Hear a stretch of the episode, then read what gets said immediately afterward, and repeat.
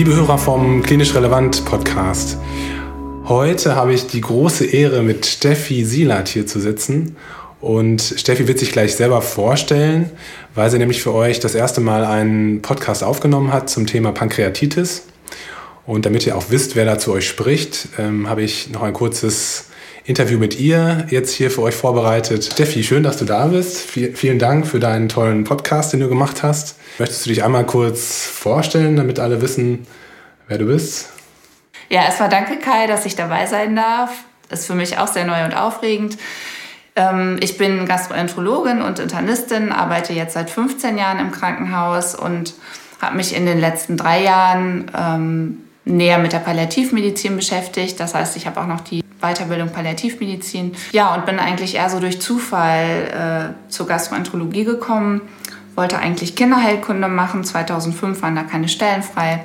Dann habe ich da ein Jobangebot bekommen und habe es nicht bereut, weil es eben die innere Medizin mit sehr viel Handwerklichem verknüpft, wie man in dem Podcast dann, glaube ich, auch hören wird. Also man kann unheimlich viel ähm, Interventionen machen. Mhm. Sag doch mal ganz kurz, was du aktuell so machst, also wo du arbeitest. Ich arbeite in einer speziellen gastroenterologischen Abteilung in einem Krankenhaus in Herne im Anna-Hospital. Wir haben eine recht große gastroenterologische Abteilung und ähm, sind schon auch bekannt dafür, sehr spezielle Interventionen zu machen. Zum Beispiel endoskopische Submucosa-Dissektion wird jetzt nicht in jedem Haus vorgehalten. Da hatten wir jetzt letztes Jahr die meisten Eingriffe äh, deutschlandweit sogar. Ähm, hast du Lust, noch ganz kurz was zu dem Podcast zu sagen, den du aufgenommen hast? Ja, ich dachte, Pankreatitis ist ein gutes Einstiegsthema, weil es ähm, relativ häufig vorkommt und weil Allgemeininternisten auch recht häufig damit zu tun haben. Mhm. Und weil man da aber auch äh, schon auch sehr ähm, spezielle Wege noch gehen kann. Ähm, das ist der zweite Teil des Podcasts, wo ich auf Interventionen im Rahmen äh, der Nekrosebehandlung eingehe. Okay, super. Ich wünsche euch allen viel Spaß beim Zuhören und Steffi, dir vielen Dank und ich hoffe, dass wir noch viel mehr von dir hören werden. Die Diagnose selber ist natürlich einfach. Oberbauchschmerzen, klassischerweise gürtelförmig in den Rücken ausstrahlend und eine erhöhte Lipase. Die Diagnose der Pankreatitis ist gesichert. Als zweiter Schritt wäre die Genese der Pankreatitis sehr wichtig zu erfahren. Hier kann ich einmal auf die Anamnese zurückgreifen. Die meisten Patienten geben schon offen zu, dass sie einen Alkoholexzess hinter sich haben. Ganz besonders nach Weihnachten, Silvester oder nach Geburtstagen kommt es eben dazu, dass sich bei Patienten eine Pankreatitis entwickelt, wenn sie zu viel Alkohol getrunken haben. Wichtig wäre auch noch, wenn der Patient Alkohol verneint, eine biliäre Genese auszuschließen. Anders als bei der Genese durch Alkohol, wo man ja bei chronischem Alkoholabusus auch noch eine erhöhte Gamma-GT oder ein erhöhtes MCV erwarten würde, sind bei einer biliären Genese häufig die Transaminasen mit aktiviert und natürlich auch die Gamma-GT. Früher war die biliäre Genese der Pankreatitis auch eine absolute Notfallindikation für eine ERCP. Da ist man also auch nachts aufgestanden und hat die ERCP durchgeführt. Das hat sich in den letzten Jahren etwas geändert. Da sind die Leitlinien gelockert worden. Wenn es nicht zu einer fulminanten nekrotisierenden Pankreatitis gekommen ist und der Patient stabil ist, rät man heute eher zu einer frühelektiven Cholecystektomie, um weitere biliäre Pankreatitis-Schübe zu vermeiden. Ich würde allerdings trotzdem zu einem individuellen Abwägen raten. Wenn ich einen Patienten habe, der auf Schmerzmittel und auf Flüssigkeitsgabe überhaupt nicht reagiert und weiterhin stärkste Schmerzen angibt und sozusagen die Wände hochgeht, dann habe ich schon ein hohes Risiko für einen komplikativen Verlauf und würde auch hier versuchen, das Konkrement, was wahrscheinlich präpapillär klemmt, zu entfernen. Dass das Kalzium ein bedeutender prognostischer Faktor für die Schwere einer Pankreatitis ist, ist natürlich bekannt. Je schwerer die Hypokalzämie, desto schwerer wird der Verlauf sein da die bei der Pankreatitis frei werdenden Fettsäuren zu einer Verseifung führen und das Kalzium binden. Ebenso gilt eine Hämatokriterhöhung bei Diagnosestellung bei Männern über 43 Prozent und bei Frauen über 40 Prozent als bedeutender prognostischer Faktor. Bei einer parallel vorliegenden Chollangitis sieht die Sache mit der schnellen ERCP schon wieder anders aus. Eine parallel vorliegende Cholangitis mit Sepsiszeichen ist eine Indikation für eine sofortige ERCP- und Antibiotikaabdeckung. Es gibt ja nur wenige Interventionen im Verlauf der akuten Pankreatitis, die tatsächlich einen nachgewiesenen Benefit für den Patienten haben. Ganz sicher gehört dazu die Flüssigkeitssubstitution. Da will ich gleich noch näher drauf eingehen. Hier ist ja klar das Regime, dass man großzügig Flüssigkeit substituieren soll. Allerdings gibt es jetzt auch neuere Daten, die zeigen, dass es auch ein zu viel des Guten gibt. Dann natürlich die ausreichende Analgesie und die frühe enterale Ernährung. Früher hieß es noch, Pankreatitis-Patienten sollen auf jeden Fall nüchtern gelassen werden. Jetzt ist es so, dass eine frühe enterale Ernährung mit einer besseren Prognose vergesellschaftet ist. Ebenso darf ich mich nicht von einem hochschießenden CRP beeindrucken lassen. Hier erwarte ich ja quasi ein hohes CRP durch die generalisierte Entzündungsreaktion des Körpers. Allerdings ist eine frühe Antibiotikagabe nicht mit einer besseren Prognose vergesellschaftet. Ich muss tatsächlich warten, bis ich nachgewiesen habe, dass sich eine Nekrose infiziert hat. Erst dann hat der Patient einen Benefit von dem Antibiotikum, abgesehen natürlich von anderen Komplikationen, die sich im Laufe einer Pankreatitis ergeben können, zum Beispiel wie eine Pneumonie. Bei der Flüssigkeitsgabe ist es so, dass die ersten 24 Stunden besonders wichtig sind. Bei der Flüssigkeitsgabe hat sich herausgestellt, dass Ringerlaktat deutlich besser als NaCl ist. Wahrscheinlich reduziert Ringerlaktat die Säurelast in der Frühphase, die verantwortlich ist für die Initiierung der Immunantwort. Hier hat sich bewährt 5 bis 10 Milliliter pro Kilogramm Körpergewicht, wenn ich kein hämodynamisches Monitoring habe. Natürlich gehört jeder Patient mit einer schweren Pankreatitis auf die Intensivstation. Ziel wäre eine Herzfrequenz unter 120 pro Minute, ein mittlerer arterieller Druck von circa 65 bis 85 mm Hg und eine Urinausscheidung von mehr als 1 Milliliter pro Kilogramm Körpergewicht sowie ein Hämatokrit zwischen 35 und 45 Prozent. Sinnvoll in dieser Phase ist natürlich immer ein Pikosystem zum Volumenmanagement. Ich komme jetzt auf den zweiten wichtigen Punkt, nämlich die enterale Ernährung. Hier war es ja früher so, dass man dem Patienten eine Nahrungskarenz verordnet hat. Das hat sich jetzt geändert. Sobald der Patient es toleriert, soll er fettreduzierte Vollkost zu sich nehmen. Bei Intensivpatienten empfiehlt man Sondenkost über eine nasogastrale Sonde, gerne eine sogenannte Trilumina-Sonde wo dann über den jejunalen Schenkel enterale Ernährung zugeführt wird. Man würde starten mit 10 Milliliter pro Stunde und falls es ähm, zu einer Subilius- oder Ilius-Situation gekommen ist und man ja auch immer befürchten muss, dass die Nahrung vielleicht nicht adäquat weitertransportiert wird, kann dann die überschüssige Nahrung über den gastralen Schenkel wieder ausgeleitet werden. Was auch noch wichtig zu sagen wäre, ist, dass ein CT initial natürlich die Diagnose einer Pankreatitis stützt, aber nicht mit einer besseren Prognose vergesellschaftet ist. Initial würde man eine Abdomensonographie durchführen.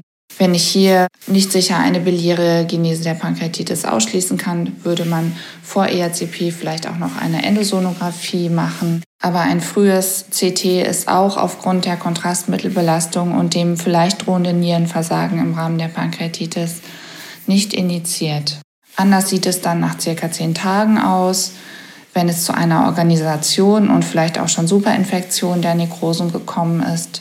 Dann würde man natürlich ein CT machen, um die Nekrosen näher einzugrenzen und zu definieren. Zu dem speziellen Management der Nekrosen bei Pankreatitis möchte ich jetzt etwas mehr sagen. Selbstverständlich ist die antibiotische Abdeckung hier ist einmal das Erregerspektrum, aber auch die Nekrosegängigkeit wichtig. Hier haben sich zum einen Carbapeneme wie Meropenem oder Imipenem Celastin bewährt. Alternative Kombinationen sind Ciprofloxacin und Metronidazol sowie Ceftriaxon und Metronidazol. Bis vor wenigen Jahren wurden Patienten, die Nekrosen nach schwerer Pankreatitis aufgewiesen haben, operiert und offen nekrosektomiert. Das Vorgehen war mit einer sehr hohen Letalität vergesellschaftet. Bis zu 30 Prozent der Patienten verstarben 2010 wurde eine sehr große Studie in den Niederlanden durchgeführt, das sogenannte Panther Trial. Hier wurde das endoskopische Step-Up-Approach mit operativen Methoden verglichen. Das war eine große multizentrische randomisierte Studie, die zu einem grundlegenden Umdenken im Umgang mit infizierten Pankreasnikosen geführt hat. Dieser sogenannte Step-Up-Approach hat zu signifikant weniger Fisteln, zu kürzeren Krankenhausaufenthalten und zu weniger Komplikationen geführt. Was dieser Step-Up-Approach bedeutet und wie man das durchführt, das möchte ich euch in den nächsten paar Minuten erklären. Der Verlauf einer nikotisierenden Pankreatitis kann extrem langwierig sein. Wenn wir Patienten haben, die wir mit Nekrosen behandeln, dann sind das wirklich Langlieger und man selber stößt da manchmal an seine Grenzen und auch die Patienten stoßen an ihre Grenzen, weil es gibt immer einen Punkt, wo man denkt, es geht überhaupt nicht voran. Äh, der Patient ist von innen und außen mit Drainagen versorgt und man ist wirklich äh, teilweise mit dem Patienten zusammen belastet und man muss immer sehen, ähm, dass das kein malignes Krankheitsbild ist, sondern dass irgendwann Licht am Ende des Tunnels da ist. Und wir sind wirklich ähm, bei über 90 Prozent der Patienten mit diesen schweren Nekrosebildern äh, sehr erfolgreich. Wenn die akuten Komplikationen der Pankreatitis ausgestanden sind, wenn der Patient von der Intensivstation verlegt ist, dann heißt es manchmal sogar noch zuwarten, bis sich die Nekrosen in irgendeiner Form organisiert haben.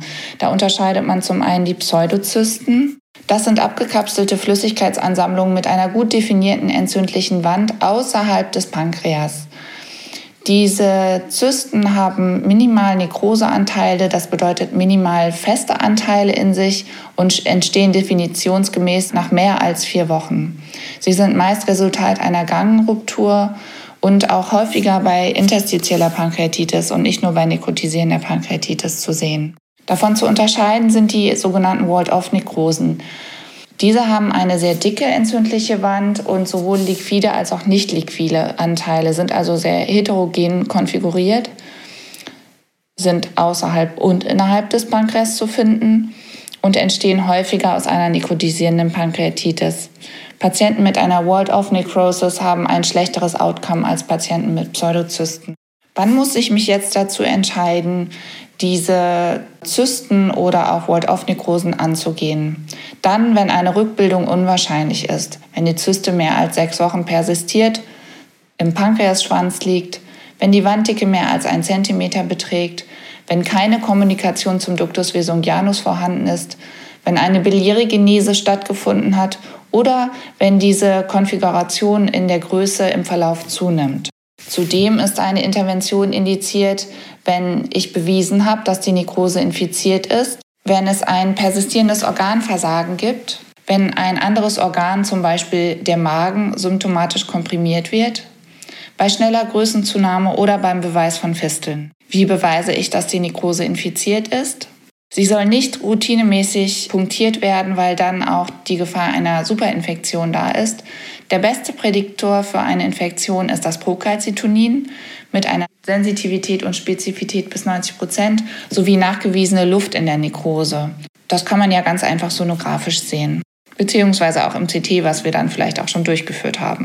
Jetzt muss ich mich noch entscheiden, ob ich diese Nekrose perkutan oder endosonografisch angehe.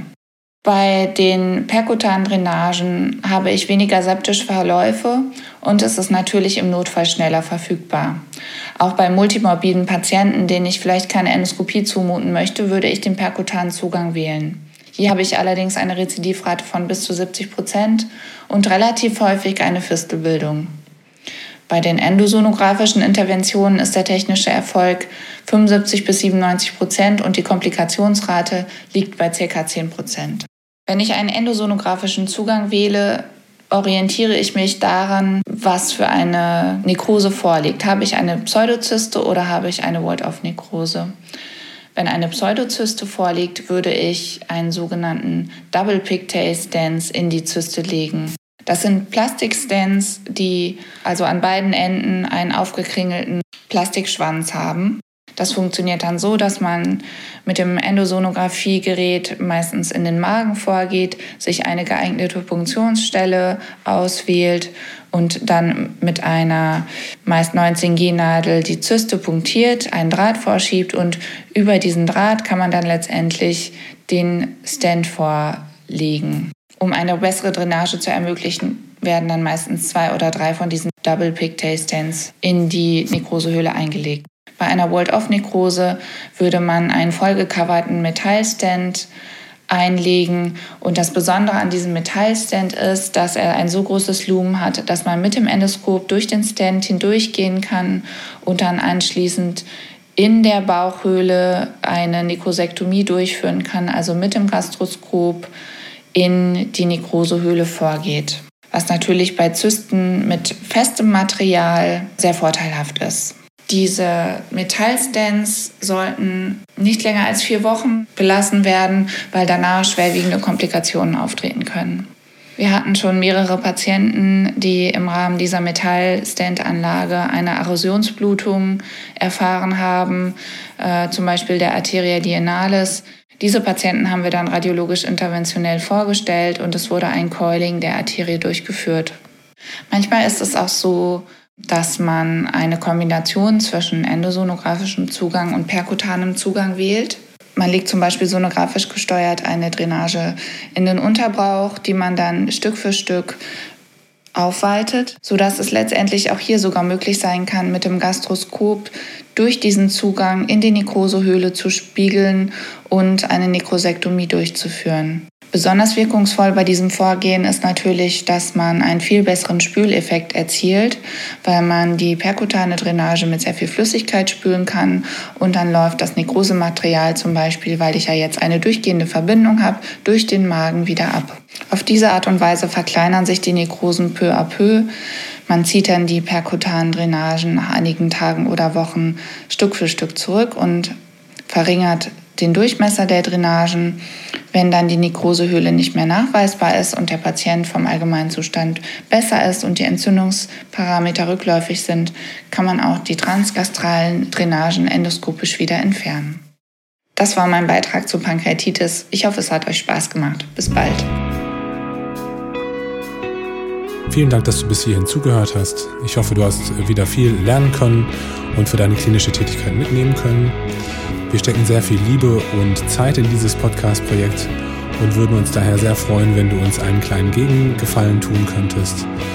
Und zwar äh, wäre es super, wenn du uns bei Apple Podcasts äh, bewerten könntest und dafür sorgen könntest, dass ja, dieser Podcast weiter bekannt wird.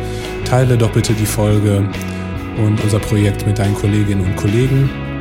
Wenn du auf dem aktuellen Stand bleiben möchtest und alles über klinisch relevant erfahren möchtest, dann wäre es sicherlich gut, wenn du unseren Newsletter äh, abonnieren würdest. Zudem sind wir auf allen ähm, Social-Media-Kanälen aktiv. Zuletzt noch eben der Aufruf an euch, wenn ihr Lust habt mitzumachen, auch mal einen interessanten äh, Beitrag auf klinisch relevant zu veröffentlichen, dann meldet euch gerne unter kontakt.klinischrelevant.de. Wir werden uns bei euch melden. Bleibt alle gesund, bis zum nächsten Mal. Ciao.